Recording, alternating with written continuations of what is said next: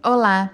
Neste episódio trataremos dos crimes assimilados ou de moeda falsa, previsto no artigo 290 do Código Penal, que diz: formar cédula, nota ou bilhete representativo de moeda com fragmentos de cédulas, notas ou bilhetes verdadeiros, suprimir em nota cédula ou bilhete recolhido para o fim de restituí-los à circulação, sinal indicativo da sua inutilização, ou restituir à circulação cédula, nota ou bilhete em tais condições ou já recolhido para o fim de sua inutilização.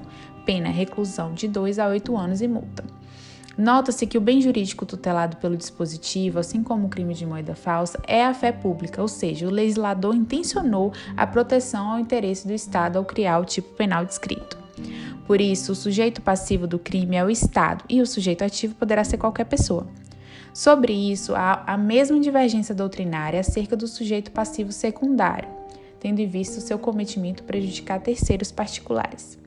A conduta é descrita por múltiplos verbos do tipo, sendo necessária apenas a prática de um deles para configurar o crime. A primeira conduta é a de formar cédula, nota ou bilhete representativo de moeda com fragmentos de cédula, notas ou bilhetes verdadeiros. A segunda é suprimir um sinal indicativo da sua circulação em nota, cédula ou bilhete recolhidos, a fim de restituí-los à circulação. É importante ressaltar que é imprescindível que se observe a finalidade com a qual o agente suprime o sinal indicativo de inutilização para que seja configurado o tipo penal.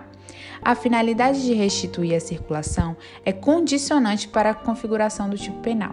A terceira conduta é a de restituir a circulação cédula, nota ou bilhete inutilizados ou já recolhidos para o fim de sua inutilização. É imprescindível também que essas notas aparentam, à primeira vista, autênticas.